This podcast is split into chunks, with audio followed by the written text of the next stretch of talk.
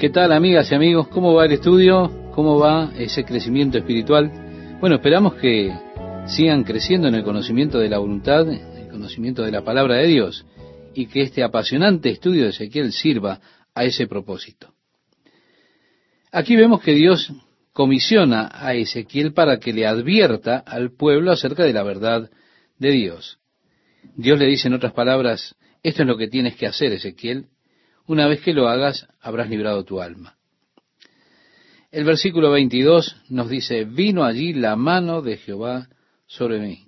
Vio nuevamente, esta es la tercera vez que él usa esta frase. Y me dijo, levántate y sal al campo, y allí hablaré contigo. Y me levanté y salí al campo. Esto es desde el río Quebar. Él dejó ese lugar y se fue a la llanura. Ahora bien, él tuvo una especie de transporte divino hasta el río Quebar, pero ahora tenía que caminar. Allí dice entonces, y me levanté y salí al campo, y he aquí que allí estaba la gloria de Jehová, como la gloria que había visto junto al río Quebar, y me postré sobre mi rostro. Esto nos muestra también que Dios no está limitado a una localidad, no, Dios es omnipresente. Él está en todas partes. Él está en la planicie como también en el río. En ocasiones Él dará direcciones y le permitirá hacer las cosas de una manera, pero en otras oportunidades será de diferente forma. El problema que tenemos nosotros es que tratamos de encasillar en patrones a Dios. Y decimos, bueno, esta es la forma que Dios hizo las cosas, como si Dios tuviera que continuar con ese mismo patrón. Con frecuencia cometemos equivocaciones pensando que Dios eh, está limitado a ciertos moldes, a ciertos métodos, a una forma. Nosotros como hombres fácilmente caemos en esa forma de tratar de hacer las cosas. Y decimos, bueno, esta es la forma, ¿se da cuenta? Ellos hicieron esto así, este es el modo en que nuestros padres lo hicieron, y nos metemos en esos caminos, en esos carriles. Ese es uno de los problemas de la iglesia del día de hoy. Está llena de surcos. Surcos que ya no se comunican más con las personas. En el verso 24 dice, entonces entró el Espíritu en mí y me afirmó sobre mis pies. El Espíritu está siempre afirmándole sobre sus pies. Es interesante. Él siempre está postrándose sobre su rostro cada vez que ve la gloria del Señor. Y entonces el Espíritu viene y lo afirma sobre sus pies. Y agrega, y me habló y me dijo, entra y enciérrate dentro de tu casa. Y tú, oh hijo de hombre, he aquí que pondrán sobre ti cuerdas y con ellas te ligarán y no saldrás entre ellos. Le dice, bueno, ahora ve, enciérrate en la casa, ellos vendrán y te van a atar ahí y haré que se pegue tu lengua a tu paladar y estarás mudo y no serás a ellos varón que reprende porque son casa rebelde. Dios le está diciendo, te voy a golpear con dureza, no les vas a poder hablar.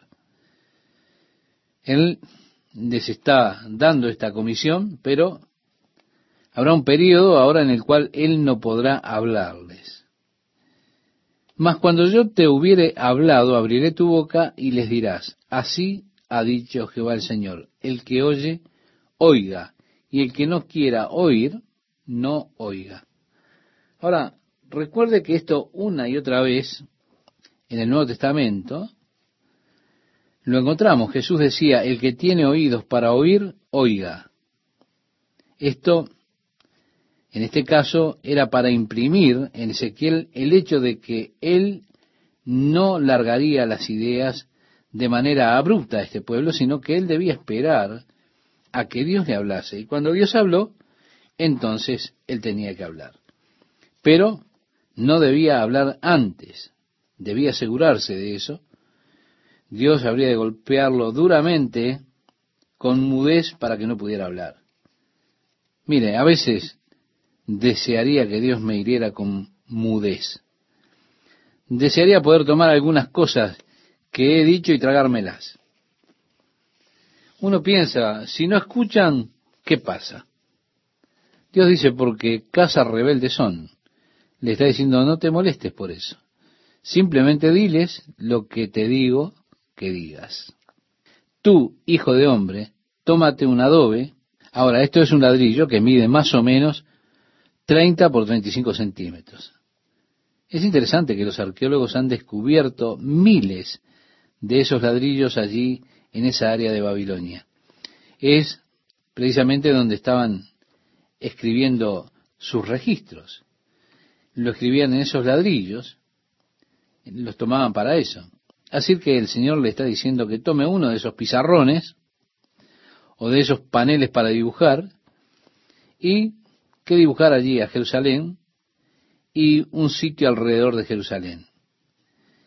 Y dice, y pondrás contra ella sitio y edificarás contra ella fortalezas y sacarás contra ella baluarte y pondrás delante de ella campamento y colocarás contra ella arietes alrededor Tómate también una plancha de hierro y ponla en lugar de muro de hierro entre ti y la ciudad. Afirmarás luego tu rostro contra ella y será en lugar de cerco y la sitiarás. Es señal a la casa de Israel. Es decir, él les habría de dar un pequeño sermón con ilustraciones. Es así que él va y toma ese ladrillo hecho de adobe, cerámica, podríamos decir, dibuja una pequeña foto de Jerusalén. Él trae a los ejércitos y acampan alrededor de ella, pone esos arietes golpeando los muros, luego toma esa plancha o ese plato de metal y pone esa plancha allí, lo aprieta contra sí y la ciudad, como la ciudad está en el sitio y por supuesto está allí mostrando cómo es que Dios mismo ha de venir contra esa ciudad. Dios está destinado a entregarla en manos de sus enemigos. Ahora, los falsos profetas decían al pueblo, no se preocupen, Jerusalén habrá de ser conquistada por los babilonios, ellos están tratando de destruirlos, luego vendrán para llevarnos a casa. Y Ezequiel decía, no es así. Por eso está dibujando esas imágenes diciendo, esta es la forma en que ha de acontecer, es la forma que tiene que ser. Ahora, la segunda ilustración. Y allí hay cuatro formas por las cuales él debe ilustrar esta verdad para ellos. La segunda es un poco más difícil. Y dice, y tú te acostarás sobre tu lado izquierdo y pondrás sobre él la maldad de la casa de Israel el número de los días que duermas sobre él, llevarás sobre ti la maldad de ellos. Yo te he dado los años de su maldad por el número de los días, trescientos noventa días. Y así llevarás tú la maldad de la casa de Israel. Cumplidos estos, te acostarás sobre tu lado derecho, segunda vez, y llevarás la maldad de la casa de Judá cuarenta días, día por año, día por año te lo he dado. El Señor dice, reposa sobre tu lado izquierdo 390 días, en los cuales llevarás la iniquidad de la casa de Israel. Esto es por los años que estuvieron llenos de iniquidad en mi contra. Así que tuvo que reposar allí 390 días sobre su lado izquierdo, llevando de esa manera la iniquidad de la casa de Israel, un día por año. Luego tenía que cambiar la posición. Y créame, yo creo que se ha sentido muy bien cuando dejó de estar tantos días sobre el lado izquierdo y ahora está sobre su lado derecho. Y otros 40 días ahora reposando sobre su lado derecho.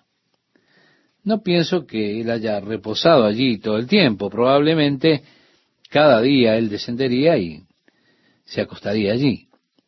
Probablemente él se levantó, se movía, andaba, pero siempre que la gente le veía, él estaba sobre el lado que correspondía. Y así salía cada mañana, asumía esa posición y luego simplemente decía, estoy llevando la iniquidad de la casa de Israel. Así, ¿por cuánto tiempo, verdad? Luego, 40 años, es decir, 40 días, un día por año por la casa de Judá. En el verso 7 leemos, al asedio de Jerusalén afirmarás tu rostro, y descubierto tu brazo profetizarás contra ella Y he aquí he puesto sobre ti ataduras, y no te volverás de un lado a otro hasta que hayas cumplido los días de tu asedio. Y tú toma para ti trigo, cebada, habas, lenteja, miro, avena, una especie de mazorca, ¿no? Y ponlos en una vasija y hazte, con la mezcla de los mismos, pan de ellos, el número de los días que te acueste sobre tu lado, 390 días comerás de él. Es la tercera forma por la cual él iba a ilustrarle a estas personas qué es lo que habría de sucederle a Jerusalén. No iba a conquistar el ejército babilónico, sino que iba a ser vencido. Así que tenía ahora pan de, muchos granos. Este periodo que él estaba reposando allí tenía que comer precisamente ese pan. La comida que comerás, le dice Dios, será de peso de veinte ciclos al día. De tiempo en tiempo la comerás. Y beberás el agua por medida. Le estaba diciendo que midiera el agua. La sexta parte de un hin, de tiempo en tiempo la beberás. Es decir, cerca de un cuarto litro de agua por día era lo que se le permitía tomar. Y comerás pan de cebada cocido debajo de la ceniza y lo cocerás a vista de ellos al fuego de excremento humano. ¿Para qué es esto? Es para mostrar el sitio que habría de acontecer en Jerusalén, habría de ser sitiada. Como es que el pueblo que estaba en Jerusalén habrían de sufrir de hambre. Habría escasez de agua, tendrían que medir el agua. Habría escasez de granos, así que estarían mezclando los granos con su pan juntando todo lo que pudieran para hacer pan, porque habría de haber escasez de comida y el pueblo comenzaría a desfallecer de hambre, y esta habría de ser una imagen de este pueblo allí, bajo la opresión del sitio de Babilonia. Como diciendo, miren, Jerusalén no habrá de ser victoriosa, habrán de ser destruidos, el pueblo habrá de desfallecer de hambre hasta la muerte allí dentro de la ciudad. Continuando nuestra lectura, y dijo Jehová, así comerán los hijos de Israel su pan inmundo. Serán contaminados, comerán el pan contaminado, estaba diciendo. Entre las naciones a donde las arrojaré yo. Sí, habré de expulsarlos de la tierra y estarán comiendo pan contaminado. Y dije, ah, Señor Jehová, he aquí que mi alma no es inmunda, ni nunca desde mi juventud hasta este tiempo comí cosa mortecina, ni despedazada, ni nunca en mi boca entró carne inmunda. Él estaba diciendo, Señor, yo he comido comida kosher toda mi vida. Ahora me están diciendo que no, que no sea kosher. Señor, no puedo hacer esto. Y me respondió, he aquí te permito usar estiércol de bueyes en lugar de excremento humano para cocer tu pan. Me dijo luego, hijo de hombre, he aquí quebrantaré el sustento del pan en Jerusalén, y comerán el pan por peso y con angustia, y beberán el agua por medida y con espanto, para que al faltarles el pan y el agua se miren unos a otros con espanto y se consuman en su maldad. Ahora tenemos la cuarta cosa que era de usar a modo de ilustración. Y se expresa así, y tú, hijo de hombre, tómate un cuchillo agudo, toma una navaja de barbero, y hazla pasar sobre tu cabeza y tu barba, es decir, le está diciendo el profeta, afeita de tu cabeza y tu barba. Esto debió haber sido una colorida perspectiva allí de ese pueblo. Sin duda ellos deben haber prestado atención. Habían tenido un tiempo difícil ya no observándolo, pero ahora lo iban a mirar. Y tú, hijo de hombre, tómate un cuchillo agudo, toma una navaja de barbero y hazla pasar sobre tu cabeza y tu barba, en lo que Dios le dijo, Toma después una balanza de pesar, divide los cabellos, una tercera parte quemarás a fuego en medio de la ciudad cuando se cumplan los días del asedio, y tomarás una tercera parte y la cortarás con espada alrededor de la ciudad, y una tercera parte esparcirás al viento, y yo desenvainaré espada en pos de ellos. Tomarás también de allí unos pocos, unos pocos cabellos, ¿verdad? En número, y los atarás en la falda de tu manto, y tomarás otra vez de ellos, de los que has tomado tu falda, ¿verdad? y los echarás en medio del fuego y en el fuego los quemarás. De allí saldrá el fuego a toda la casa de Israel. Así ha dicho Jehová el Señor. Esta es Jerusalén, la puse en medio de las naciones y de las tierras alrededor de ella, y ella cambió mis decretos y mis ordenanzas en impiedad. Sí, ellos atrajeron los juicios de Dios porque dejaron la ley de Dios y se volvieron a la impiedad. Ahora miren la nación del día de hoy. Nuestra nación, cómo hemos tomado las leyes de Dios y las hemos vuelto maldad. Cómo las leyes del día de hoy apoyan la maldad. Es exactamente lo que habían hecho ellos. Los juicios de Dios estaban viniendo sobre ellos. Los juicios de Dios vendrán sobre nuestra tierra tan cierto como el juicio de Dios vino sobre Israel. El juicio de Dios ha de venir sobre la tierra por tomar las leyes de Dios y utilizarlas para sostener la maldad y la impiedad. Y así le invito a que usted lea hasta el versículo 9 del capítulo 5, porque allí dice que ha de hacer algo que les gustará, algo que no he hecho, algo que es por causa de las abominaciones. Dice, por eso los padres comerán a los hijos en medio de ti, y los hijos comerán a sus padres, y haré en ti juicios. Está hablando de eh, que ellos habrían de canibalizarse, cada uno habría de hacer eso antes de que todo se terminara.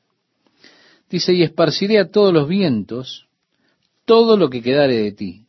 Por tanto, vivo yo, dice Jehová el Señor, ciertamente por haber profanado mi santuario con todas tus abominaciones, te quebrantaré yo también. Mi ojo no perdonará, ni tampoco tendré yo misericordia una tercera parte de ti morirá de pestilencia y será consumida de hambre en medio de ti, y una tercera parte caerá a espada alrededor de ti. Bien, aquí está el cabello de Ezequiel dividido en tres partes. Una tercera parte quemada, una tercera parte de ti morirá de pestilencia, dijo, ¿no? La pestilencia achicharrante, sería consumida de hambre en medio de Jerusalén antes de que Babilonia conquistara la ciudad, una tercera parte del pueblo habría muerto por causa de la enfermedad, por causa del hambre que habría en Jerusalén. Luego dice, y una tercera parte caerá a espada alrededor de ti. Es decir, cuando vengan los ejércitos de Babilonia, otra parte de ellos serían exterminados por la espada. Luego la tercera parte remanente sería esparcida. Pero Dios habría de traer la espada tras de ellos para destruirlos. También dice que habría un pequeño remanente que Dios habría de preservar y de ese remanente Dios habría de comenzar nuevamente trayéndolos de regreso a la tierra finalmente. Y así podemos leer hasta el versículo 17, en que Dios habla de juicio, el juicio que habría de venir, previniendo a la gente, diciéndole, oigan, no piensen que Jerusalén habrá de conquistar a los babilonios, no piensen que habrán de ser liberados pronto. No, no, no. Los juicios de Dios todavía no se han completado. Él no habrá de traer una devastación completa de la ciudad de Jerusalén. Por supuesto, Jerusalén debía ser destruida. Quienes permanecieran allí al presente, una tercera parte de ellos moriría de hambre, otra por la espada, por la peste. El tercio que escape también sería destruido, porque Dios habría de enviar la espada tras ellos. Es todo eso que Dios les está alertando. Por eso Él hace una profecía cuando comienzan a moverse en contra de las montañas de Israel. Ahora, al entrar en el capítulo 34, nuevamente vamos a ver una profecía a los montes de Israel, pero hacemos referencia a un capítulo que consideraremos más adelante, cuando ya Dios está comenzando su obra de restauración. Recuerde, la devastación habría de venir, pero después de la devastación, en el tiempo que ha de venir, Dios comenzará su trabajo de restauración.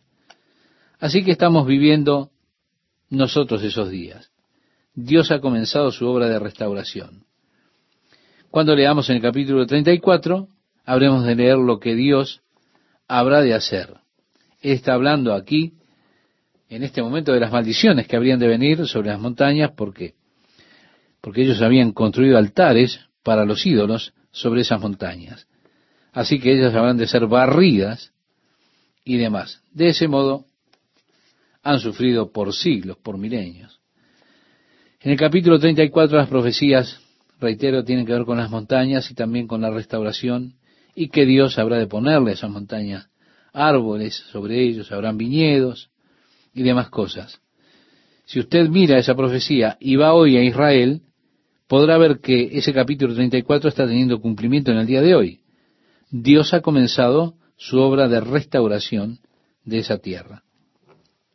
Por eso, estimado oyente, es que el libro de Ezequiel es emocionante, porque nos cuenta del juicio que vino, pero también de la futura restauración que ya está comenzando, que ya tiene lugar en el día de hoy.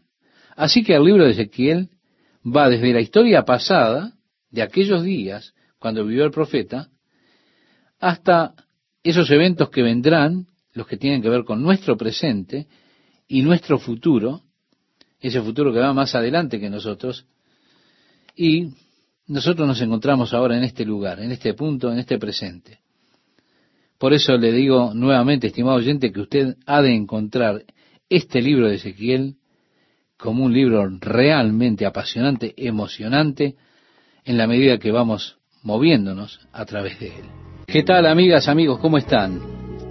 El profeta Ezequiel se dirige él mismo a los montes de Israel. Las personas de Israel habían construido lugares de adoración en las cimas de las montañas, pero no para adorar a Jehová Dios, sino a Baal, a Moloch y a Mamón. Debido a que los montes eran los lugares de esos altares, lugares de adoración pagana, Dios dirige la profecía contra los montes, hablando de la desolación que habría de venir. Cómo ellos quedarían deshabitados sin gente. Cuando lleguemos al capítulo 34, 35, veremos que nuevamente se dirige a los montes de Israel, que habían quedado desolados por tanto tiempo, para decirle que ellos estarían deshabitados una vez más. Por eso es interesante hacer un contraste entre esta profecía contra los montes de Israel, donde habían tantos dioses falsos, luego del periodo que Dios había llevado o había traído el juicio contra su pueblo, ellos habían regresado a la tierra y veremos cómo nuevamente Él le habla a los montes acerca de la bendición del Señor que habría de estar allí, cuando la nación, evidentemente, tuvo que deshabitar ese lugar una vez más. Dice el versículo 1 del capítulo 6, vino a mí palabra de Jehová diciendo, Hijo de hombre, pon tu rostro hacia los montes de Israel y profetiza contra ellos, y dirás, montes de Israel, oíd palabra de Jehová el Señor. Así ha dicho Jehová el Señor a los montes y a los collados, a los arroyos y a los valles. He aquí que yo, yo haré venir sobre vosotros espada y destruiré vuestros lugares altos. Es decir, esos lugares de adoración que eran llamados los altos, o lugares altos, bosques y demás. Vuestros altares serán asolados y vuestras imágenes del sol serán quebradas, y haré que caigan vuestros muertos delante de vuestros ídolos, y pondré los cuerpos muertos de los hijos de Israel delante de sus ídolos, y vuestros huesos esparciré en derredor de vuestros altares. Donde quiera que habitéis, serán desiertas las ciudades, y los lugares altos serán asolados, para que sean asolados y se hagan desiertos vuestros altares. Y vuestros ídolos serán quebrados y acabarán. Vuestras imágenes del sol serán destruidas, y vuestras obras serán deshechas. Y los muertos caerán en medio de vosotros, y sabréis que yo soy Jehová. Vemos, él predice esa matanza que vendría y los lugares donde ellos adoraban a los falsos ídolos, a los falsos dioses, a los ídolos, habrían de ser destruidos. También los ídolos serían rotos y los trozos de ídolos esparcidos con los huesos de las personas que se habían apartado de Dios en esos terribles sacrilegios. La adoración de esos ídolos en aquellos lugares conocidos como los altos. Tenemos una frase interesante en el versículo 7, que es utilizada unas 62 veces en el libro de Ezequiel, donde el Señor declara, y sabréis que yo soy Jehová. ¿Se da cuenta? Ellos habían estado adorando dioses falsos. El verdadero Dios ahora está declarando, yo los destruiré a ellos y a quienes los adoren, y ustedes sabrán que yo soy Jehová. También será interesante cuando lleguemos al capítulo 38 de Ezequiel, Dios allí nos dice de la destrucción que Él traerá contra esa masiva invasión rusa y todos los aliados que traerán. Y cuando Dios los destruya completamente, dice, y entonces las naciones del mundo sabrán que yo soy Jehová. Ahora está buscando enseñarles esto. Ellos se apartaron de Dios. Ellos estuvieron adorando ídolos, dioses falsos. Así que una y otra vez Dios dice, yo traeré ese juicio y cuando lo haga, cuando esto suceda, ustedes sabrán que yo soy Jehová. Dice más, dejaré un resto, de modo que tengáis entre las naciones algunos que escapen de la espada cuando seáis esparcidos por las tierras. A pesar de que Dios trajo su juicio contra Israel, un juicio extremadamente severo, las personas tal vez se preguntarán, ¿por qué Dios es tan feroz en su juicio contra este pueblo? La Biblia dice, a todo aquel a quien se haya dado mucho, mucho se le demandará en el Evangelio de Lucas capítulo 12, versículo 48. Por eso estas personas fueron extremadamente bendecidas por Dios. De hecho, ellos eran el pueblo más bendito que había sobre la faz de la tierra. El apóstol Pablo preguntaba en la carta a los romanos en el capítulo 3, verso 1 y 2, ¿qué ventaja tiene, decía Pablo, pues el judío, o de qué aprovecha la circuncisión? Él responde esa pregunta diciendo mucho en todas maneras. Primero, ciertamente que les ha sido confiada la palabra de Dios. Sí, Dios le dio tanto a ellos, y debido a que les entregó tanto, le puso tanto en sus manos, por eso Dios requiere mucho de ellos.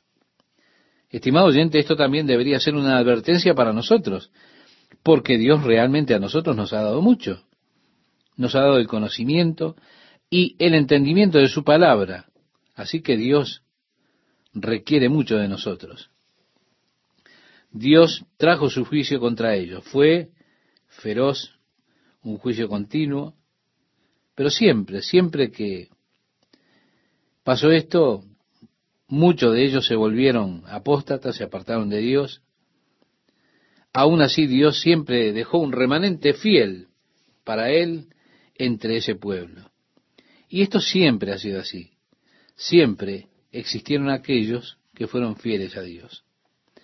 Siempre dejará un remanente. Ellos nunca serán destruidos completamente. Dios siempre guarda el remanente. El remanente de Dios. Y del remanente que tiene Dios, era de levantar personas que lo alaben a Él y le den gloria a Dios.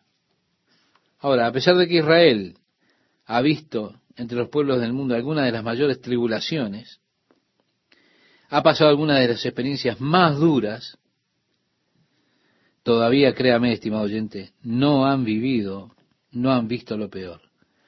Lo peor está por venir. Sí, lo peor está por venir, inclusive peor que el holocausto. El periodo que viene se describe en la Biblia, especialmente se describe en el libro de Apocalipsis, y es vista como una gran tribulación cuando ellos sean engañados por ese líder mundial que se levantará en Europa y muchos de ellos lo han de aclamar como su Mesías, su Salvador, Él hará un pacto, los ayudará a reconstruir el templo que tanto anhelan, pero cuando Él se vuelva contra ellos, cuando vaya al templo que ellos construyeron, y ponga su imagen en el lugar santo y declare que Él es Dios, demandando ser adorado como Dios, cuando ellos se den cuenta que fueron engañados, este personaje se pondrá en contra del pueblo de Israel y ha de desplegar toda su ira y su furia cual nunca antes le ha ocurrido a Israel, ha de desplegar toda esa furia contra ellos. Pero Dios salvará un remanente. Un remanente que huirá al área de la ciudad de Piedra, de Petra, donde Dios ha de preservarlos por tres años y medio. Este líder mundial buscará exterminar totalmente a los judíos. debido a que Él tendrá el poder mundial, especialmente a través de las economías, los judíos alrededor del mundo han de sufrir una vez más una persecución realmente muy dura. Es interesante, trágicamente interesante. El antisemitismo que existe en los corazones de los hombres pecadores es un hecho realmente trágico, interesante pero trágico. Yo conozco personas que odian totalmente a los judíos, pelean con ellos sin ninguna razón. Es algo que está en el corazón de los hombres pecadores. Los judíos desafortunadamente han sufrido por mano de los hombres por tanto tiempo, pero aún así Dios tiene su remanente fiel. Y en esa era del reino, cuando Jesús venga para establecer su reino en la tierra, entonces ellos han de florecer, serán benditos una vez más, benditos sobre todas las naciones de la tierra, cuando el Señor establezca su reino milenial. Sí, es algo trágico y triste, el juicio vendrá. Pero más allá, más allá de todo, en medio de todo esto, Dios siempre tiene su remanente fiel. Porque Él lo dice, mas dejaré un resto, de modo que tengáis entre las naciones algunos que escapen de la espada cuando seáis esparcidos por la tierra. Si Él no los destruirá completamente. Es interesante que el judío del día de hoy mantiene su identidad nacional doquiera que esté, donde sea que esté. El versículo 9 nos dice, y los que de vosotros escaparen se acordarán de mí entre las naciones en las cuales serán cautivos, porque yo me quebranté a causa de su corazón fornicario. Literalmente está hablando de un corazón fornicario, el corazón que se ha apartado de Dios, del amor de Dios y busca en los falsos dioses, en los ídolos, otros amores. Que se apartó de mí y a causa de sus ojos que fornicaron tras sus ídolos, y se avergonzarán de sí mismos, a causa de los males que hicieron en todas sus abominaciones, y sabrán que yo soy Jehová. Ve, estimado oyente, como él repite esto una y otra vez. No en vano dije que les había de hacer este mal. Así ha dicho Jehová el Señor. Palmotea con tus manos y golpea con tu pie y di. Van a saber que Dios no estaba bromeando, que no estaba hablando por hablar cuando dijo que iba a hacer las cosas que iba a hacer. Ezequiel era un hombre muy florido en sus profecías. Recuerde la semana pasada estando sobre su lado izquierdo, hablábamos del profeta que estaba sobre su lado izquierdo por 390 días. Allí estaba dibujando sobre el suelo.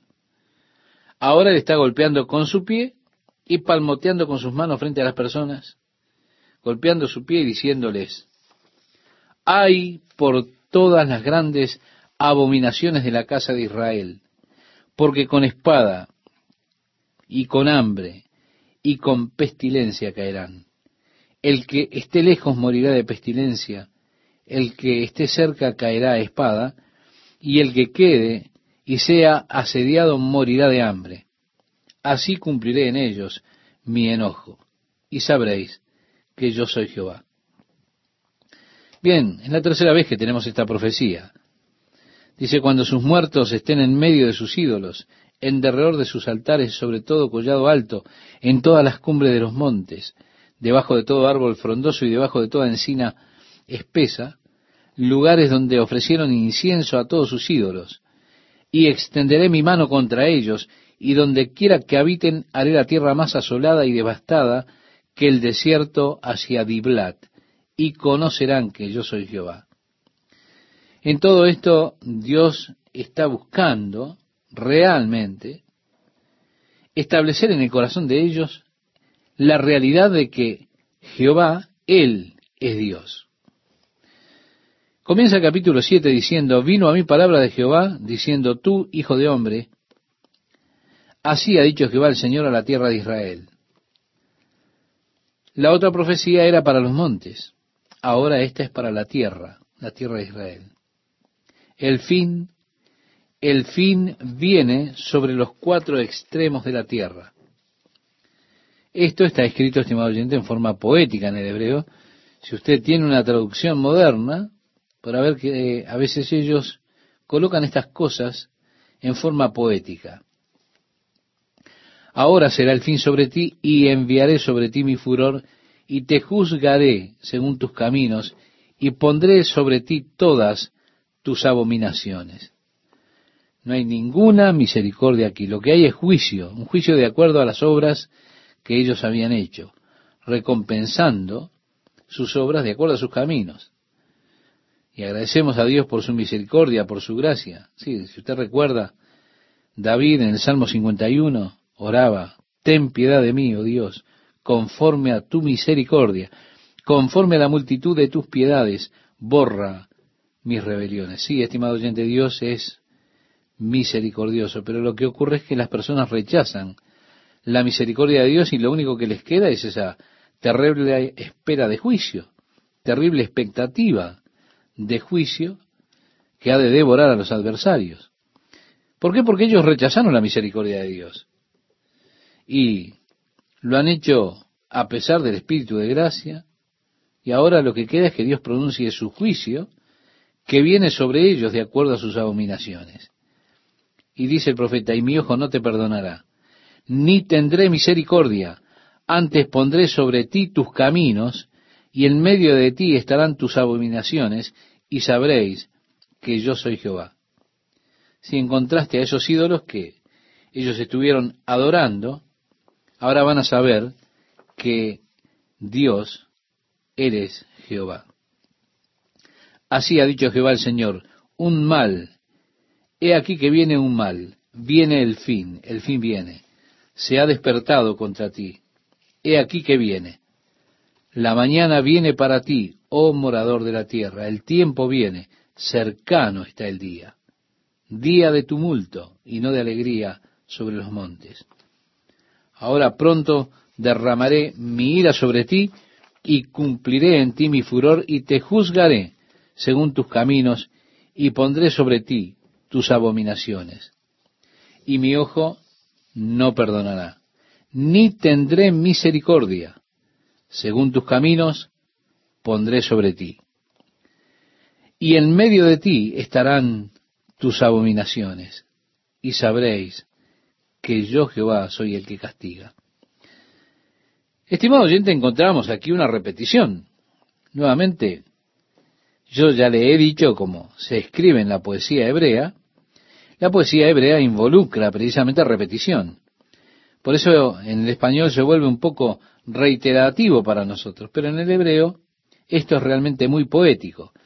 Al leerlo en hebreo usted realmente tiene la rima, tiene la poesía.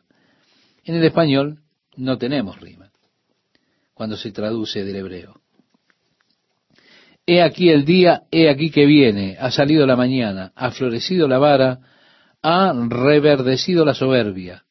La violencia se ha levantado en vara de maldad. Ninguno quedará de ellos, ni de su multitud, ni uno de los suyos, ni habrá entre ellos quien se lamente. El tiempo ha venido. Se acercó el día. El que compra no se alegre, y el que vende no llore, porque la ira está sobre toda la multitud. Porque el que vende no volverá a lo vendido.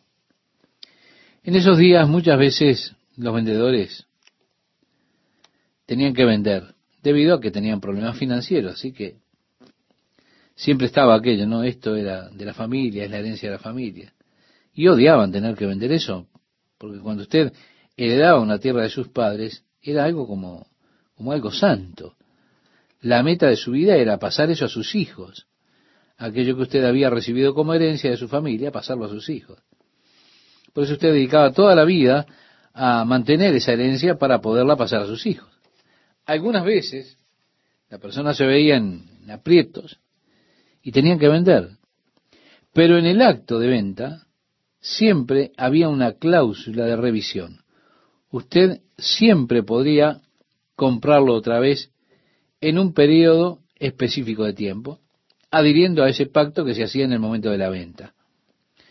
Ahora, si usted no podía redimirlo, entonces un pariente cercano lo hacía y cuando se vendía la propiedad quedaba establecido, era algo sagrado, porque era de la familia. Bueno, tengo que venderlo ahora, pero El comprador, por supuesto, si usted podía comprar una propiedad, tenía, por supuesto, un momento muy feliz. Usted se sentía muy feliz. Así que él decía, eh, miren, el tiempo está ya al final. Usted va a comprar y se alegraba por eso. Ahora, el profeta le dice, miren, estamos llegando al final del tiempo. Viene el juicio de Dios. Ustedes que van a comprar no necesitan alegrarse en eso porque realmente no lo tendrán mucho tiempo. Ustedes que venden no se lamenten porque no lo van a volver a comprar. No tendrán la opción de utilizar esa cláusula que se ponía de readquirirlo porque todos serán sacados de esta tierra. Por eso el vendedor ya no regresará a aquello que vendió. Dice el verso 13, aunque queden vivos, si aunque quedaran vivos, serían llevados cautivos a Babilonia. Dice, aunque queden vivos, porque la visión sobre toda la multitud no se revocará, y a causa de su iniquidad, ninguno podrá amparar su vida. Es un placer saludarles, amigas y amigos, y compartir una nueva emisión de la palabra de Dios para hoy. Nuestro versículo dice, tocarán trompeta y prepararán todas las cosas, y no habrá quien vaya a la batalla, porque mi ira está sobre toda la multitud. Estimado oyente, tocar la trompeta era algo más que solo convocar a las personas para la batalla, sino que con Israel era más o menos un reconocimiento acerca del hecho de que el Señor venía con ellos a la batalla. Pero Dios dice, yo ya no estaré con ustedes ustedes caerán en las manos de sus enemigos. Y agrega de fuera espada, de dentro pestilencia y hambre. El que esté en el campo morirá espada, y al que esté en la ciudad lo consumirá el hambre y la pestilencia. Y los que escapen de ellos huirán y estarán sobre los montes como palomas de los valles, gimiendo todos, cada uno por su iniquidad. Aquellos que escaparon de la espada y la pestilencia fueron diseminados por las montañas, iban llorando, iban lamentando por aquello que había sucedido. Toda mano se debilitará, decía el profeta, y toda rodilla será débil como el agua. Se ceñirán también de silicio y les cubrirá terror. En todo rostro habrá vergüenza y todas sus cabezas estarán rapadas. Esto se hacía en señal de luto, cortarse el cabello y demás. Arrojarán su plata en las calles y su oro será desechado. Ni su plata ni su oro podrá librarlos en el día del furor de Jehová. No saciarán su alma, ni llenarán sus entrañas, porque ha sido tropiezo para su maldad. Por cuanto convirtieron la gloria de su ornamento en soberbia, e hicieron de ello las imágenes de sus abominables ídolos. Por eso se lo convertí en cosa repugnante en mano de extraños la entregué para ser saqueada y será presa de los impíos de la tierra y la profanarán. Aquí está hablando, por supuesto, del santuario, ese lugar donde se manifestaba la majestad de Dios, habla de los adornos, y que todo sería destruido y contaminado. Y apartaré de ellos mi rostro y será violado mi lugar secreto. Hace referencia al lugar santísimo pues entrarán en él invasores y lo profanarán. Haz una cadena, porque la tierra está llena de delitos de sangre, y la ciudad está llena de violencia. Traeré, por tanto, los más perversos de las naciones, los cuales poseerán las casas de ellos, y haré cesar la soberbia de los poderosos, y sus santuarios serán profanados destrucción viene, y buscarán la paz y no la habrá. Quebrantamiento vendrá sobre quebrantamiento y habrá rumor sobre rumor, y buscarán respuesta del profeta, mas la ley se alejará del sacerdote y de los ancianos el consejo. El rey se enlutará y el príncipe se vestirá de tristeza y las manos del pueblo de la tierra temblarán. Según su camino haré con ellos y con los juicios de ellos los juzgaré y sabrán que yo soy Jehová. Es terrible el juicio que Dios traería cuando el templo de Dios fuera destruido y profanado. Las personas serían expulsadas y asesinadas a espada, pestilencia y hambre. Bien, ahora entramos en una nueva sección del libro que es realmente la conclusión de su primera profecía. Dice, en el sexto año, en el mes sexto, a los cinco días del mes, aconteció que estaba yo sentado en mi casa, y los ancianos de Judá estaban sentados delante de mí, y allí se posó sobre mí la mano de Jehová el Señor. Sí, el profeta estaba allí sentado en su casa, algunos de los ancianos de Israel se habían reunido con él allí, y vino el Espíritu de Dios sobre el profeta. Entonces dice, y miré, y he aquí una figura que parecía de hombre, desde sus lomos para abajo, fuego.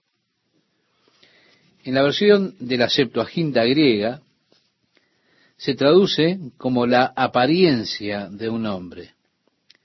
La palabra fuego en el idioma hebreo es, o se escribe o se dice, esh, E-S-H. La palabra para decir hombre es I-S-H, ish. Por eso los traductores griegos sintieron que aquí tenían que poner ish, la apariencia de un hombre. Y por el contexto parece que tal vez eso es correcto. Y desde sus lomos para arriba parecía resplandor el aspecto de bronce refulgente. Y aquella figura extendió la mano y me tomó por las guedejas de mi cabeza, y el Espíritu me alzó entre el cielo y la tierra y me llevó en visiones de Dios a Jerusalén, a la entrada de la puerta de adentro que mira hacia el norte, donde estaba la habitación de la imagen del celo, la que provoca a celos. Y he aquí, allí estaba la gloria del Dios de Israel, como la visión que yo había visto en el campo. Esa fue la descripción de los querubines que vimos en el capítulo 1. Pero aquí está Ezequiel sentado con los ancianos, de repente él ve esta forma de hombre y desde los lomos hacia arriba parecía fuego y hacia abajo ese color de bronce refulgente. Y se extendió una mano, lo tomó por su cabello, lo levantó entre el cielo y la tierra, lo trasladó a Jerusalén, a la puerta de adentro, la puerta del norte, donde él vio la horrible abominación por la cual el juicio de Dios vendría sobre este pueblo. Y me dijo, hijo de hombre, alza ahora tus ojos hacia el lado del norte, y alcé mis ojos hacia el norte, y he aquí al norte, junto a la puerta del altar, aquella imagen del celo en la entrada. Me dijo entonces, hijo de hombre, ¿no ves lo que estos hacen? Las grandes abominaciones que la casa de Israel hace aquí para alejarme de mi santuario, pero vuélvete aún y verás abominaciones mayores. Sí, le estaba diciendo, ¿ves las cosas que ellos están haciendo aquí? Bueno, justo en medio de la casa, en medio del santuario, lo están haciendo. Cosas que me provocan a celos por esos falsos dioses que ellos adoran aquí en estos recintos del templo. Pero él dice, espera, aún no has visto lo peor. Y me llevó a la entrada del atrio y miré, y he aquí en la pared un agujero. Y me dijo, hijo de hombre, cava ahora en la pared. Y cavé en la pared. Y he aquí una puerta. Entré pues y miré, y he aquí toda forma de reptiles y bestias abominables, y todos los ídolos de la casa de Israel que estaban pintados en la pared por todo alrededor. Él entró en la habitación y observó entonces esos dibujos inmundos que estaban allí en las paredes. Y delante de ellos estaban setenta varones de los ancianos de la casa de Israel, y Jaazanías, hijo de Safán, en medio de ellos. Safán era el escriba que, cuando Hilcías, el sacerdote, encontró el libro de la ley, cuando era rey Josías, él había iniciado, este rey, esas reformas espirituales, si usted lo recuerda, y encontraron ese libro de la ley. Se lo llevaron a Josías, y Safán fue quien se lo leyó delante de él, le leyó la ley y Josías se dio cuenta cuánto se habían apartado de Dios. Él se arrepintió y ordenó un arrepentimiento masivo al pueblo. Safán era el escriba fiel, pero su hijo, podríamos decir que era la rata. Él ahora es un hombre mayor, está con los ancianos, Jaazanías, el hijo de Safán. Cada uno con su incensario en su mano, dice el relato, y subía una nube espesa de incienso. Y me dijo, Hijo de hombre, ¿has visto las cosas que los ancianos de la casa de Israel hacen en tinieblas, cada uno en sus cámaras pintadas de imágenes? Porque dicen ellos, no nos ve Jehová, Jehová ha abandonado la tierra. Bueno, esta es la parte salvaje de todo esto. Ahora vemos ese agujero en la pared que excavó Ezequiel y así llegó al lugar y observó los muros de la habitación con toda la pornografía y demás. Y Dios está diciendo, Ezequiel, yo te he permitido entrar en las mentes de estas personas. Lo que tú has estado viendo son las cosas que hay en su imaginación, las fantasías y esas cosas que están en sus mentes. Esos son sus pensamientos todas esas cosas inmundas que has visto son las cosas que hay en las mentes de los ancianos. Estos hombres que se supone son los líderes espirituales de Israel, aún así sus mentes están contaminadas. Realmente esta es una tarea muy pesada, darse cuenta que Dios puede investigar, puede descubrir nuestras mentes. Y Él ve esas imágenes, las imágenes de nuestras propias mentes. Esto para mí realmente es para pensarlo, pensar que nada se esconde de Dios, que Dios conoce todos nuestros pensamientos. Lo que yo me imagino, Dios lo ve. Es por eso que la Escritura dice que debemos llevar todo pensamiento en cautividad a la obediencia de Cristo. Allí ellos están diciendo, el Señor no nos ve, el Señor ha olvidado la tierra. Están equivocados en ambos casos. Dios sí ve y Dios no se ha olvidado. Me dijo después, vuélvete aún, verás abominaciones mayores que estas. Y me llevó a la entrada de la puerta de la casa de Jehová, que está al norte, y he aquí mujeres que estaban allí sentadas, endechando a Tamuz. Quiero recordarle que Tamuz era un dios de Babilonia, era el dios de la resurrección, lo adoraban en la primavera cuando los árboles comenzaban a florecer.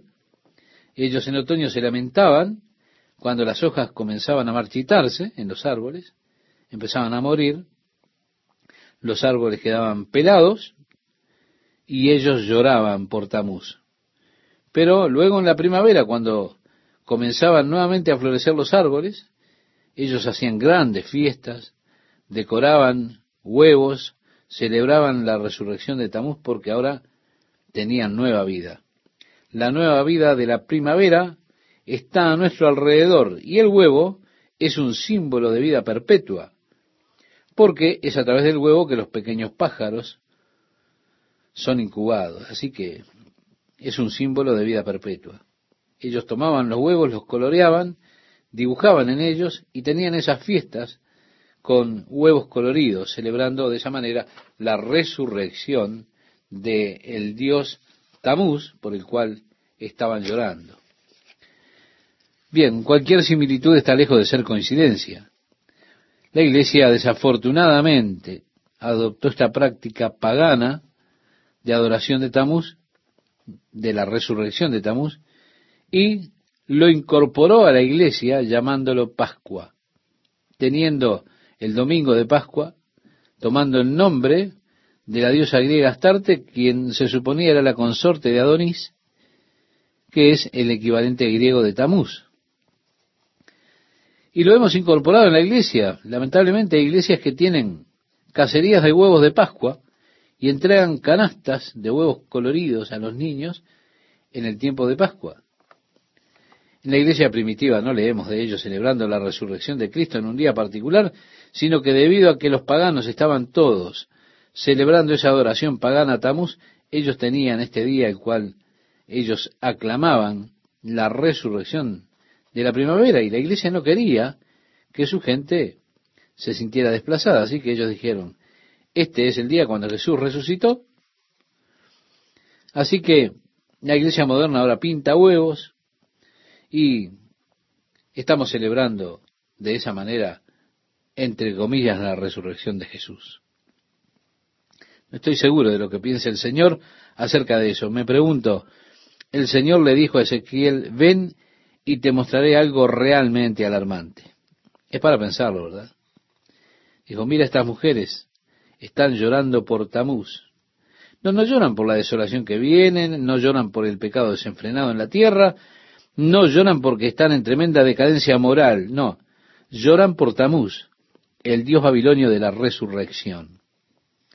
Siguiendo nuestra lectura, expresa, luego me dijo, ¿no ves, hijo de hombre? Vuélvete aún, verás abominaciones mayores que estas.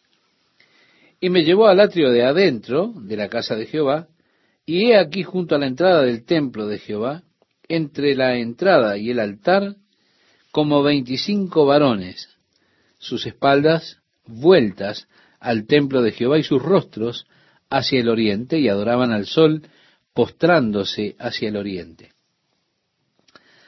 Aquí estaban ellos, de espaldas al templo. Eso significaba que le estaban dando la espalda a Dios. Y adoraban ahora al Dios Sol. Por eso estaban adorando hacia el oriente. Estimado oyente, yo he ido a Jerusalén y al subir el monte del templo, al ver allí esa gran mezquita del domo de la roca que ocupa el centro del templo del monte, usted escucha esos fuertes lamentos que vienen de las personas.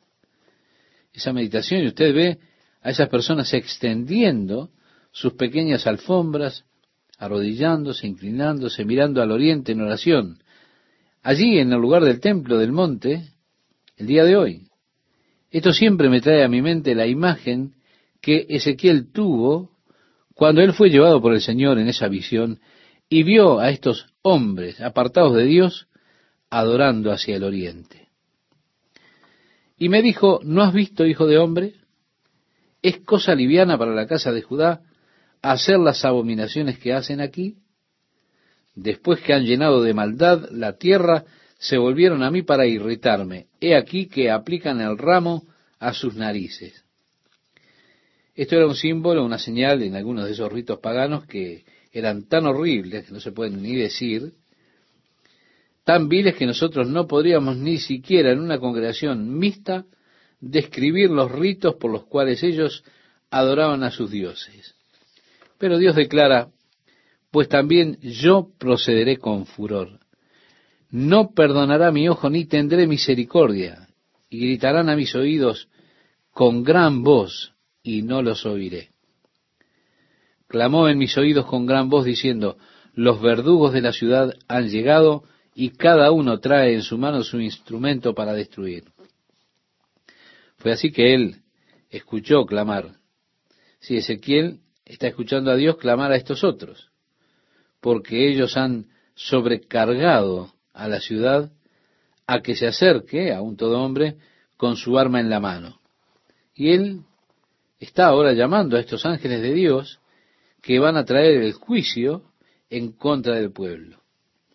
Y leemos en el capítulo 9, versículo 2, y he aquí que seis varones venían del camino de la puerta de arriba que mira hacia el norte, y cada uno traía en su mano su instrumento para destruir. Y entre ellos había un varón vestido de lino. Podríamos pensar que es una de las teofanías. Jesucristo realmente. Lo encontramos a él en muchos pasajes del Antiguo Testamento paralelos a este, el cual traía a su cintura un tintero de escribano, y entrados se pararon junto al altar de bronce, y la gloria del Dios de Israel se elevó de encima del querubín sobre el cual había estado al umbral de la casa. Bien, ahora el Espíritu de Dios y la gloria de Dios se está apartando de Israel. Ya no está más en el lugar santísimo se ha mudado ahora a los umbrales de la casa de Dios. Sí, pronto lo veremos moviéndose a la puerta oriental y luego al monte, al monte de los olivos, hacia el este, alejándose así completamente.